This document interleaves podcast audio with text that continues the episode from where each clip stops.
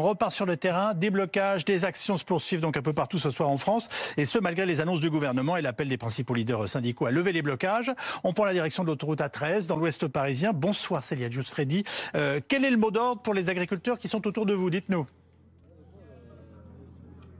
Alors pour le moment, les agriculteurs ici euh, restent. Ils vont passer une nouvelle nuit ici. Vous pouvez le voir. Euh, tous sont au coin du feu car il commence quand même à faire froid. Ils vont euh, passer le repas ensemble. Il faut dire qu'ils nous ont confié être à moitié convaincus de ce que Gabriel Attal a dit. En tout cas, ils espèrent avoir une trace écrite de toutes les mesures qui ont été annoncées aujourd'hui. Sinon, le camp ne sera pas levé. En tout cas, pas ce soir. Alors je suis avec Loïc. Vous êtes jeune agriculteur. Justement, l'une des mesures de Gabriel Attal aujourd'hui parle de succession et d'aide pour les jeunes agriculteurs à euh, s'implanter. Euh, vous, ça pourrait vraiment vous aider à faire la différence? Euh, oui, les mesures qui ont été prises par le gouvernement peuvent nous donner un petit peu plus de visibilité sur nos installations et sur la suite de notre futur, nous en tant que jeunes agriculteurs. Donc on en attend aussi que le gouvernement remplisse concrètement ces mesures. Vous me disiez, ça coûte très cher de s'installer. Oui, ça coûte très cher, c'est un rachat d'entreprise, hein, parce qu'on achète une entreprise à un chef d'entreprise. Donc il faut racheter les terrains, le bâtiment, le matériel, comme toute autre entreprise. Donc ça coûte cher, on a besoin de visibilité sur, des gros investissements. Là, le, gouvernement nous a rehaussé des aides et parle de nouvelles aides aussi pour faciliter les transmissions d'exploitation. Donc euh, on en attend beaucoup. Ça, c'était une mesure que vous attendiez, vous, en tant que jeune agriculteur, justement? Oui, en tant que jeune, je, l'attendais. J'en attends d'autres aussi dans, le futur. Parce qu'on a vraiment besoin, euh, dans le contexte économique, pour euh, faciliter, nos faciliter nos installations. Vous, à l'heure actuelle, vous ne pouvez pas vous, vous implanter. C'est trop cher, c'est ça? Alors, je peux, mais c'est très compliqué. Et, ça peut faire peur à certaines personnes aussi. Parce que c'est des grosses sommes engagées. ou C'est des projets qui sont longs à monter, compliqués. Donc là, on peut voir, ça nous donne un petit peu plus de visibilité. Un peu d'espoir aussi, je pense. Et un peu d'espoir, oui, surtout. Ben, merci beaucoup euh, Loïc. Vous voyez, euh, ces mesures ont su euh, satisfaire les agriculteurs, mais tous restent assez méfiants. Ils attendent quand même une trace écrite pour être sûr et un calendrier prévisionnel pour être sûr justement que ce que le gouvernement avance va se réaliser dans les prochains mois. C'est Liège Freddy avec Nicolas Planck en direct de l'autoroute de l'Ouest à 13. Nous sommes rejoints par euh, Sophie Taillé-Polian qui est députée écologiste NUPES du Val-de-Marne. Patrick Vignal, député euh, macroniste Renaissance de l'Hérault qui sera avec nous par Skype. Thomas Soulier, chef adjoint du service politique de BFM TV et Mélanie Bertrand nous a rejoint. Euh, est-ce que c'est flou ce soir ou est-ce qu'on sait exactement en gros si les blocages sont quand même en passe en gros d'être levés? On était en tout cas à 18h sur un même nombre de blocages que les jours précédents. On était euh, sur environ 200 euh, blocages, toujours 5000 engins euh, présents et environ 10 000 manifestants. Donc on ne peut pas dire à 18h en tout cas que c'était en baisse, sauf en Ile-de-France où là on était clairement en dessous d'un millier d'agriculteurs. Mais pour l'instant il n'y avait pas de baisse encore ressentie. Ces chiffres, bien sûr, ils sont de 18h. c'était en milieu d'après-midi que la FNSEA et les jeunes agriculteurs ont avait appelé à, à lever les barrages. Donc évidemment c'est très évolutif on va voir surtout euh, demain matin, on a entendu sur notre antenne beaucoup d'agriculteurs dire on va passer la nuit peut-être sur place sur certains mm. points de blocage, on lèvera le camp euh, demain matin pour retourner sur les exploitations. On verra, je pense demain midi, on aura peut-être une meilleure cartographie. En tout cas, à 18h, on était encore sur un chiffre euh, égal à, ceux des jours précédents. Thomas Soulier, on, voit un peu plus clairement ce soir cette division en fait dans la stratégie des différents syndicats d'agriculteurs et aussi la politisation de certains d'entre eux, notamment la Confédération paysanne et, surtout la coordination il y a un enjeu là aussi ah Oui, un enjeu, parce qu'on a entendu la FNSEA et les jeunes agriculteurs qui ont dit qu'ils quittaient le mouvement. Bon, ils ont eu des mots plus plus mesuré que cela, mais le résultat est le même. En revanche, ces deux euh, syndicats-là ne comptent pas lever le camp.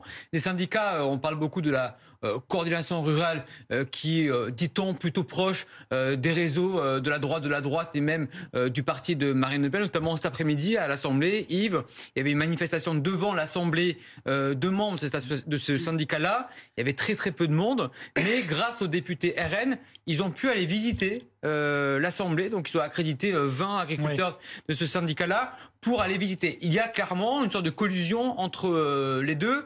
Qui récupère qui, je n'en sais rien, mais en tout cas, il y a même sur le fond des idées communes euh, aux deux. Donc on sent que ce soir, il y a une sorte de scission des syndicats, mais vous savez quoi? Même au sein des syndicats, parfois, ils ne sont pas d'accord. Tout n'est pas homogène. Voilà, et 60% des agriculteurs sont syndiqués dans ce pays, donc il reste quand même 40% d'agriculteurs, qu'est-ce qu'ils vont faire? Parce qu'ils vont respecter les consignes de la FNSEA, Bien sûr que non. Donc difficile à dire pour savoir ce qui, qui va lâcher le camp ou pas. Euh, il y a une crainte, Mélanie Bertrand, du renseignement autour de certains individus radicaux qui, pourraient être mêlés à des mouvements euh, d'agriculteurs? Non, c'est pas ce qui nous est remonté ces, derniers jours. On a pu consulter des, notes policières et là-dedans, il était écrit que la FNSEA était plutôt inquiète par les, les, différents cortèges de la coordination rurale parce qu'il y avait une inquiétude sur le fait que c'est qu'ils voulaient vraiment peut-être tenter d'en découdre avec des opérations plus musclées qu'on a pu voir ces derniers jours. Ça n'a pas été le cas pour l'instant. Non, ça n'a pas été le cas. Et en tout cas, il n'y avait pas d'infiltration, en tout cas euh, crainte ou euh, effective, euh, de ce qu'avaient pu constater effectivement les services de renseignement, les services policiers à ce stade.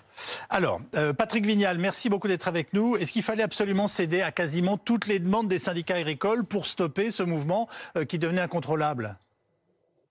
Savez, le vrai débat, Itavi, c'est pas de céder. Le vrai débat, c'est la place de l'agriculture sur notre terre nationale et c'est comment ils peuvent en vivre. Trois niveaux. Le premier niveau, c'est l'Europe, avec des prix différents. Je vous amène chez moi, Yves Calvini. Le vin espagnol est en train d'investir toutes les grandes surfaces. Mes viticulteurs, aujourd'hui, ils crèvent la faim. Ils vendent à un tiers seulement leur vin. Donc, il y a ce débat au niveau de l'Europe. Et puis, je vais vous le dire très franchement, parce que j'aime dire les choses. Ça suffit, l'agroalimentaire et la grande distribution. Vous payez, vous, dans votre caddie, 20% d'augmentation de produits alimentaires et l'agroalimentaire s'est gavé depuis cette année. Ce n'est plus possible. Ceux qui ont le plus doivent participer à redresser l'agriculture. Et enfin, je sors tout à l'heure de la plaine de Marcillargues où j'ai mes agriculteurs qui nettoient les fossés, les embacs. Merci à France Nature Environnement, au Conservatoire du Littoral, qui les mettent en justice avec 60 000 euros à payer. Il me dit, vous savez quoi, Monsieur Vignal? On ne nettoiera plus nos terres. Les agriculteurs sont les premiers écologistes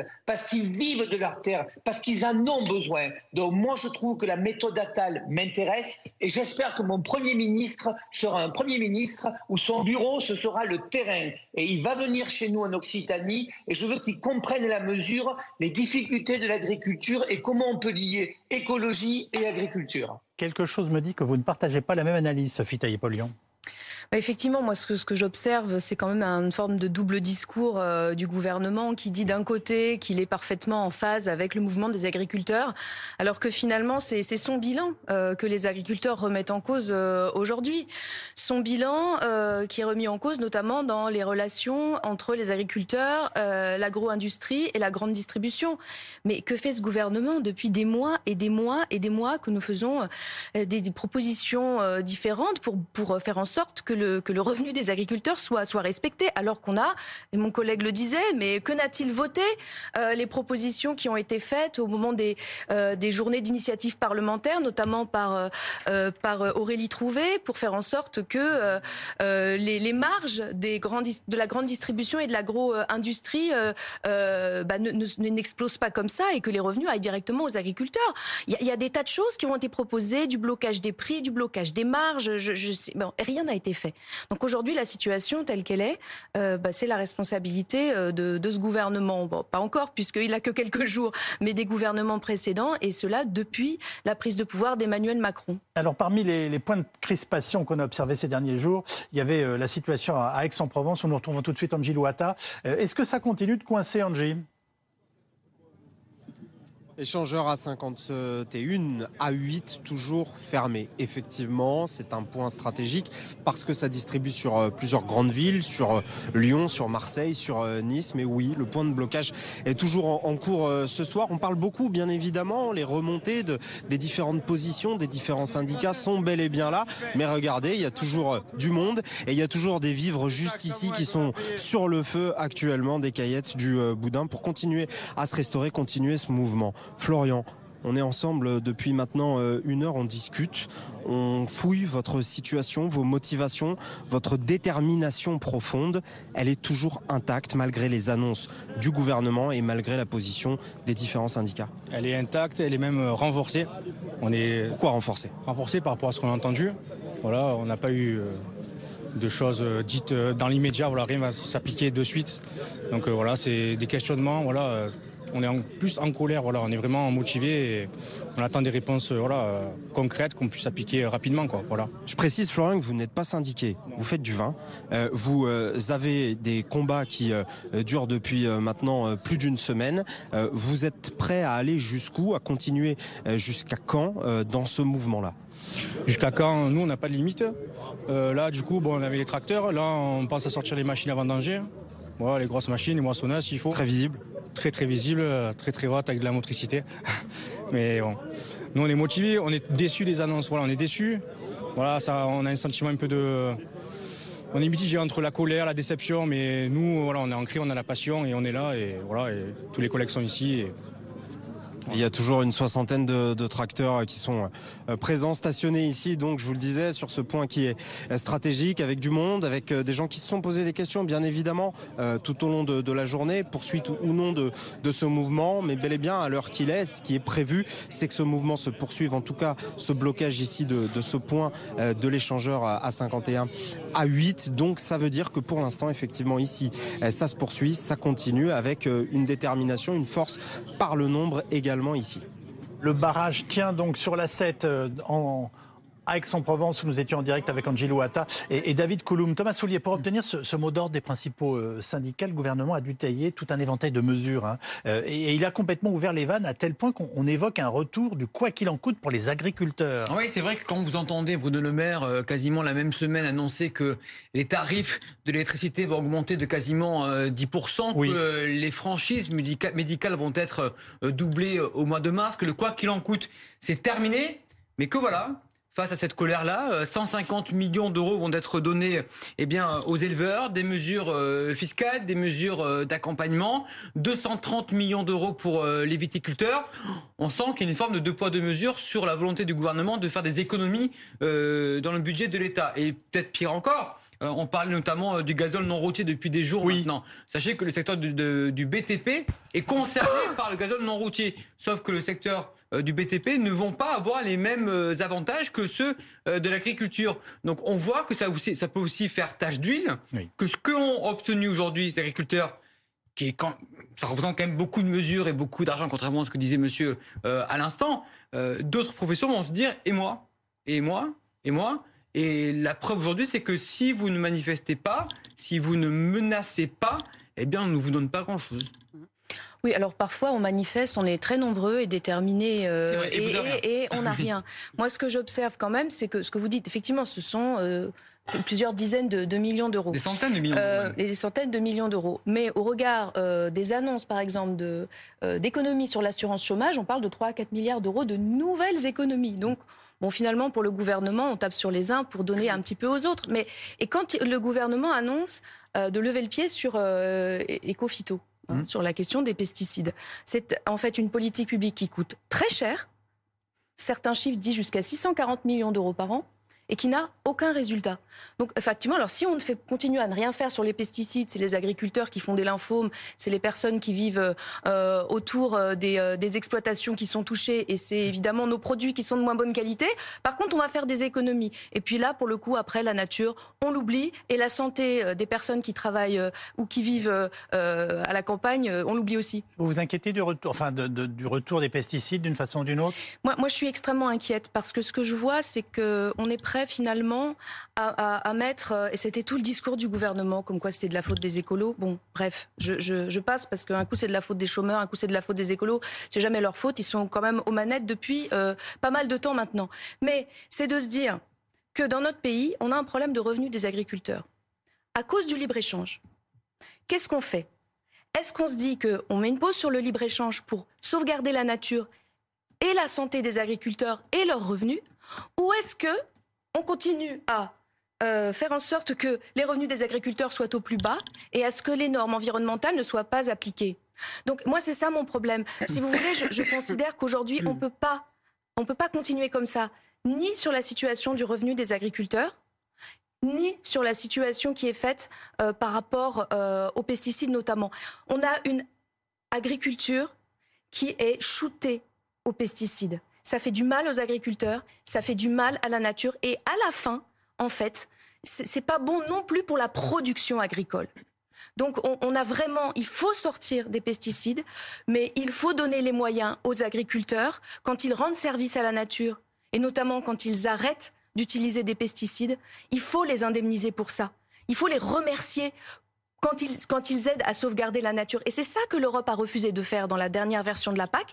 Et c'est une des raisons pour lesquelles les écologistes n'ont pas voté cette PAC, ni les traités de libre-échange d'ailleurs. Néanmoins, et par exemple celui de l'année dernière, euh, maintenant on découvre un Macron anti-libre-échange, mais enfin l'année dernière avec la Nouvelle-Zélande.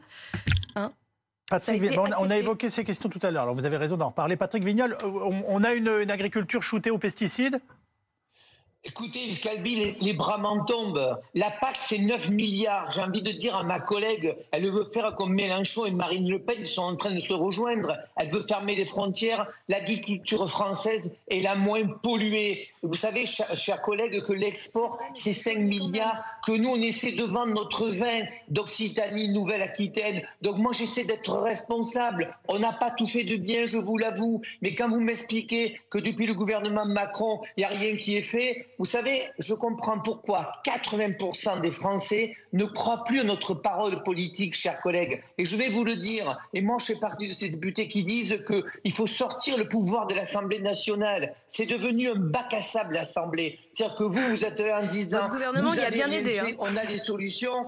Mais madame, c'est pas vrai. Si, je voudrais vous remercier. Lundi soir, vous avez voté ma loi sur la reconnaissance des métiers de la médiation sociale à l'unanimité. Mais ça, ça coûtait rien. On redonnait de l'espoir, on rendait des gens invisibles, ah. visibles. Moi, ce que je propose au Premier ministre, M. Calvi, c'est qu'on change de façon de faire de la politique. On va sortir de l'Assemblée, les ministres de leur bureau, on va aller sur le terrain. Et moi, j'aimerais que ma collègue, elle vienne sur la plaine de Marcillac, rencontrer les agriculteurs. Elle verrait qu'elle a des fausses retours de fiches, qu'elle vienne sur le terrain. Les agriculteurs sont les premiers écologistes. Elle, va vous répondre, mais quand même, je vous fais une remarque. Euh, vous nous parlez business, on était en train d'essayer de vous parler santé. Ça vous préoccupe pas? Mais, À la fois celle de nos agriculteurs et celle de ceux qui utilisent leurs produits. Mais Yves Calvi, j'ai pas de souci. Les agriculteurs, c'est eux qui meurent les premiers quand ils mettent leurs produits. Venez chez moi, vous verrez, les, eh ben. vous verrez, vous verrez les, viticulteurs. C'est fini le temps, vous savez, entre les vignes, il n'y avait pas d'herbe. Aujourd'hui, ils mettent de l'herbe. C'est des moutons, c'est des chevaux qui créent aujourd'hui. Vous croyez qu'ils sont des imbéciles, les agriculteurs? Leur priorité, c'est leur santé. Ce qui m'énerve en fait, c'est que c'est une partie des écolos, c'est obligatoirement agriculteurs pollueurs. C'est pas la solution. On doit faire à la fois une écologie qui ne soit pas punitive. Ah, agriculteur victime, nous dit votre consoeur. Pardonnez-moi, on fait une priorité au direct. Je pense qu'on va directement euh, sur euh, l'autoroute A6, visiblement, où c'est en train de bouger.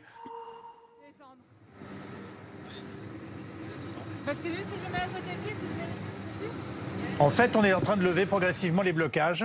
Alors les images sont pas. Voilà, on va les découvrir on a nos, gendarmes qui sont, qui sont sur place. En fait, c'est une, levée progressive donc de plusieurs blocages sur le terrain et sur l'autoroute A6.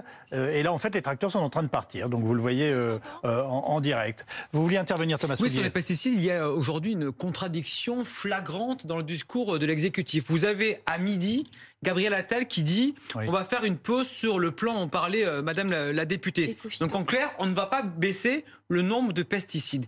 Le soir même, quelques heures plus tard, Emmanuel Macron dit il n'y aura pas de retour en arrière sur le pacte vert européen qui dit quoi? Moins 50% de pesticides. Donc vous avez un Attal qui dit on ne va pas toucher aux pesticides et un Macron qui dit on, va les baisser. Donc on voit que l'écologie est une forme euh, de géométrie variable euh, pour les deux têtes de l'exécutif. Yael Kahn, est-ce que vous nous confirmez que les tracteurs sont bien en train de partir sur la 6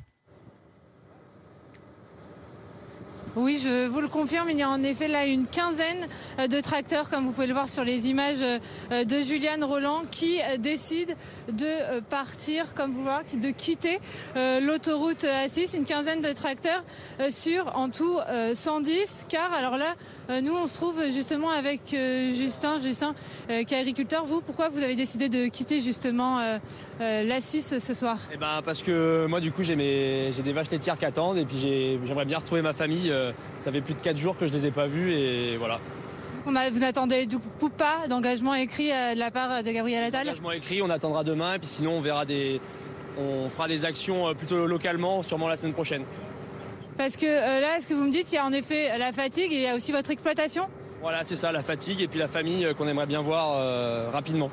Et alors là, vous allez partir, vous êtes une quinzaine pour retourner dans le Loiret? C'est ça, tout à fait.